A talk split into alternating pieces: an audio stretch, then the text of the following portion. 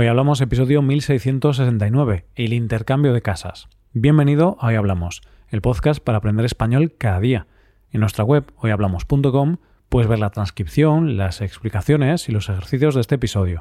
También puedes escuchar el episodio extra semanal y tener clases con nuestros profesores Adrián y Paco. Todo esto te deberá llevar tu español al siguiente nivel.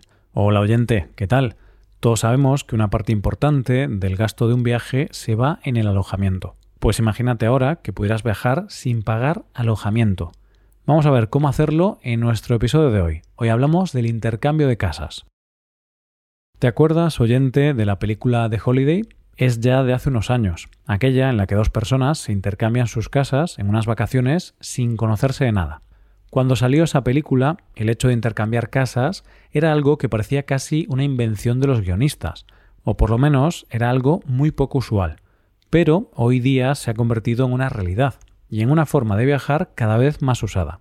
Es por eso que hoy vamos a dedicar nuestro episodio a saber un poco más sobre el intercambio de casas. ¿Qué es el intercambio de casas? El intercambio de casas es una forma de viajar donde no pagas por el alojamiento, sino que tú cedes tu casa y otra persona te cede su casa. Básicamente, como su propio nombre indica, se basa en intercambiar las casas entre particulares. Es importante saber que estos intercambios se hacen a través de plataformas, y son ellas las que permiten que los usuarios se pongan en contacto. Por ejemplo, pongamos el caso de que tú vives en Madrid y quieres viajar a París, pero no quieres ir a un hotel ni a un apartamento turístico. Quieres buscar una opción más económica. Te decides a viajar intercambiando tu casa. Entras en una de estas plataformas y allí te pones en contacto con alguien de París con el que puede intercambiar tu casa de Madrid. Así de sencillo. ¿Cómo funciona el intercambio de casas? Bueno, lo primero que vamos a ver es que hay varias plataformas para poder intercambiar casa pero lo cierto es que hay algunas que son las más conocidas y las más usadas por los usuarios. Cuando he estado investigando para este episodio, la mayoría de los sitios hablan de que el portal líder en este tipo de intercambios es Home Exchange. No tenemos afiliación de ningún tipo con este portal y nunca lo he usado, pero parece el líder del sector. Voy a tomar este portal como base para explicar este tipo de plataformas, pero teniendo en cuenta que la mayoría de webs funcionan de manera similar. Lo primero que debemos saber es que para realizar un intercambio de casa, nuestro primer paso sería inscribirnos en una de estas plataformas. Algo que debemos tener en cuenta es que en el intercambio de casas no hay pagos entre particulares. El único pago que se hace es un pago anual a la plataforma para poder utilizarla. Y a partir de ahí no hay que pagar nada más. En el caso de esta plataforma en concreto, el pago es de 160 euros al año, lo que te da derecho a intercambios ilimitados durante ese año. Otra cosa que debemos saber es que hay varios tipos de intercambio de casas. En primer lugar, tenemos el intercambio de casas clásico, que es el que se llama recíproco. Siguiendo el ejemplo de antes de que tú vives en Madrid y quieres ir a París, en el caso del intercambio recíproco, tú te vas a la casa de París y la persona de París se va a tu casa de Madrid. En esta modalidad, el intercambio puede ser simultáneo o no simultáneo. Si es simultáneo, significa que ambos viajáis en las mismas fechas. Así que, mientras tú estás en París, la otra persona está en tu casa de Madrid. Esto está muy bien porque así aprovechas el tiempo que tu casa está vacía para que otra persona pueda utilizarla.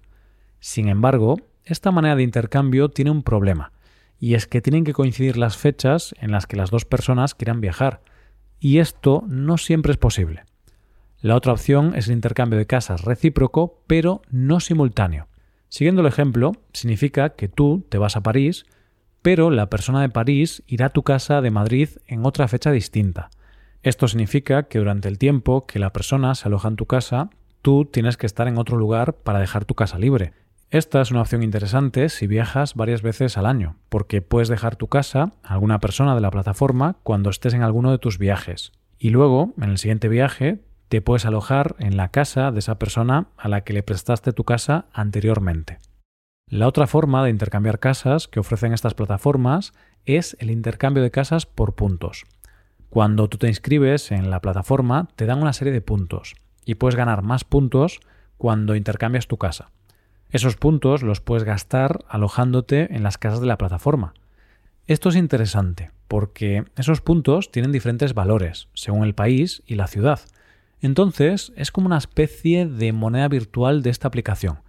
Obviamente, si tu casa está en un pequeño pueblo de España, vas a recibir menos puntos que si otra casa está en París. Funciona de forma similar a los precios de los hoteles o de los apartamentos.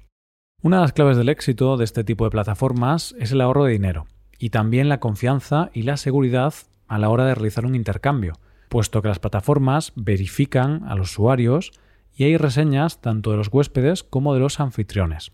Lo primero que te va a pedir la plataforma, incluso antes de pagar, es que rellenes tu perfil y el de tu casa, claro, porque parece una obviedad, pero lo primero que tienes que tener es una casa que ofrecer.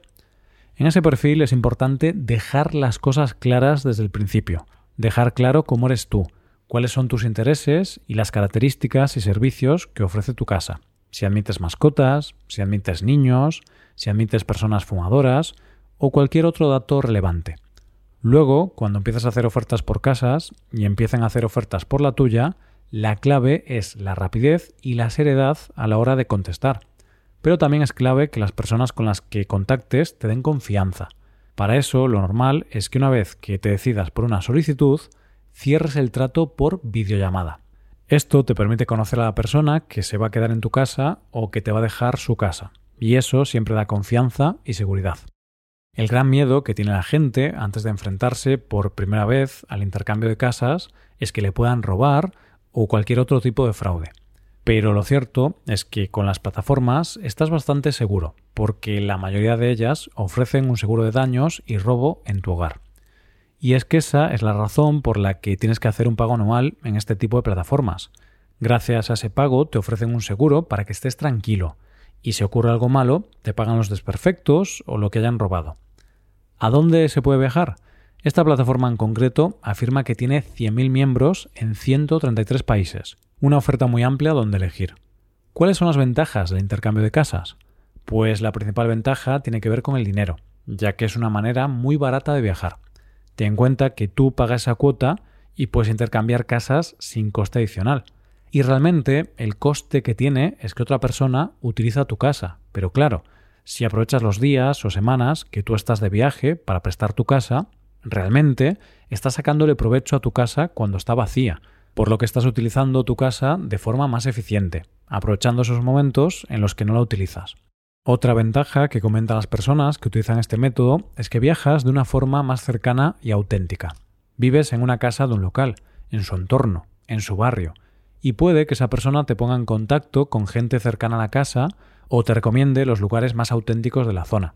Además, estableces contacto con gente de todo el mundo, lo que hace que sea una experiencia muy enriquecedora. Inconvenientes, pues que siempre existe la duda sobre el sitio al que vas. Las casas a las que vas no son alojamientos turísticos profesionales, por lo que quizá no sigan unos estándares de limpieza, comodidad o servicios tan altos como un hotel, pero depende del anfitrión, claro.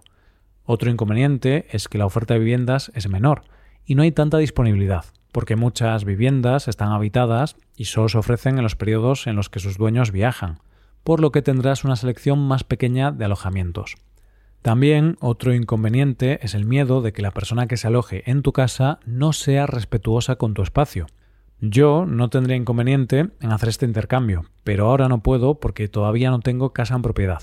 Sin embargo, conozco gente que de ninguna manera dejaría que un desconocido se alojase en su casa por el miedo a que pueda provocar desperfectos o porque no le gusta que un desconocido esté en su hogar. Entonces, obviamente, esto no es para todo el mundo. ¿Cómo nace todo esto del intercambio de casas? Pues fíjate que la historia es bastante curiosa. Esta idea surge en los años 50 en Estados Unidos y nació como una iniciativa entre profesores que decidieron intercambiar sus casas en verano para así ahorrar dinero. A partir de ahí surgió esta idea y las primeras veces se hacía por catálogo en papel, que era donde los profesores mostraban sus casas para el intercambio.